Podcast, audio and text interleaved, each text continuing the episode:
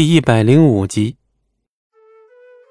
哪怕内心还有一点活下去的理由和希望，他都不会任由自己这般堕落。龙当的语气变得很轻很柔，他露出了淡淡却绝世的一抹笑。我回来了。那一秒，素素的心似乎被什么东西狠狠的撞了一下。有些实感，他被人关心爱护，竟有些不舍这个红尘了。哦，他也淡淡的回答，面上露出时隔多日的笑颜，是发自内心的笑，不需任何勉强。看他笑了，龙当稍微松了口气。我们上去。他再次搂上素素的腰。像是抓住了这世间最珍贵的宝物一般，素素在他的怀里略略侧手看向龙当，他一脸的倦容。这几日不在妖族，但他处理的事应该也不轻松。他一回来便找到了他，为他费心，甚至知道他内心难受，他甚至都不问缘由，只要他安好。这样的龙当，为何这般让他心疼，让他动容？相聚只有短短几个时辰，将他带回房间后，龙当又不见了踪影。素素在房中无法入睡，但他知道龙当得空后一定会来看他一番。吹熄了烛火，静静的闭眼躺着。只是这次以身犯险，完全没有让他想起以前的事儿。倒是让他清楚的看清了自己的软弱和心意。天亮，素素早早出了房门，在议事房外候着。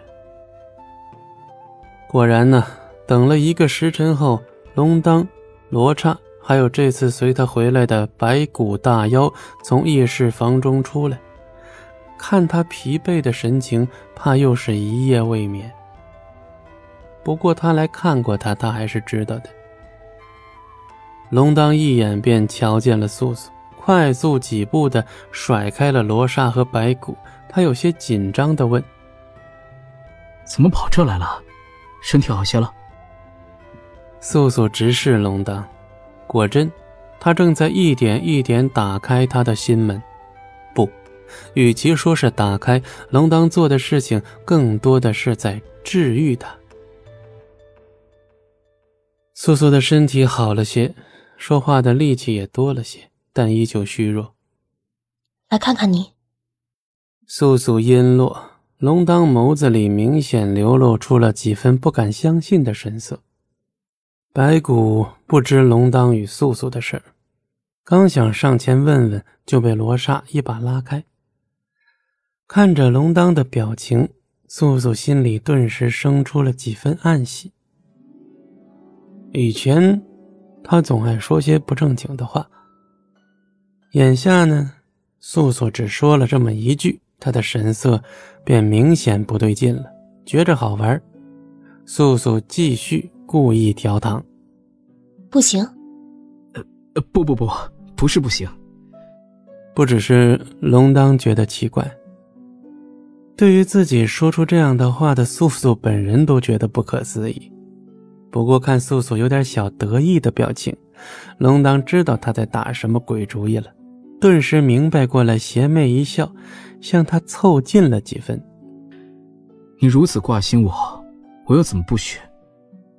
这话看似是玩笑，但并非玩笑。看龙当脸变得如此之快，素素自然知道他定是知道了他对他的戏弄。很自觉地收回了这个话题，步入正题。我想快些好起来。龙当面容虽倦，却丝毫不影响他绝世的妖美，静待下文。然后加入妖族。素素的眼神从未如此坚定。她是半巫半妖，在哪里都是一个祸害。其实，她也早就做好被龙当拒绝的准备。即便龙当待她好，对他。真有几分好感。但却也不至于情深到可以拿整个族类的性命开玩笑。本集播讲完毕，感谢您的收听，我们精彩继续。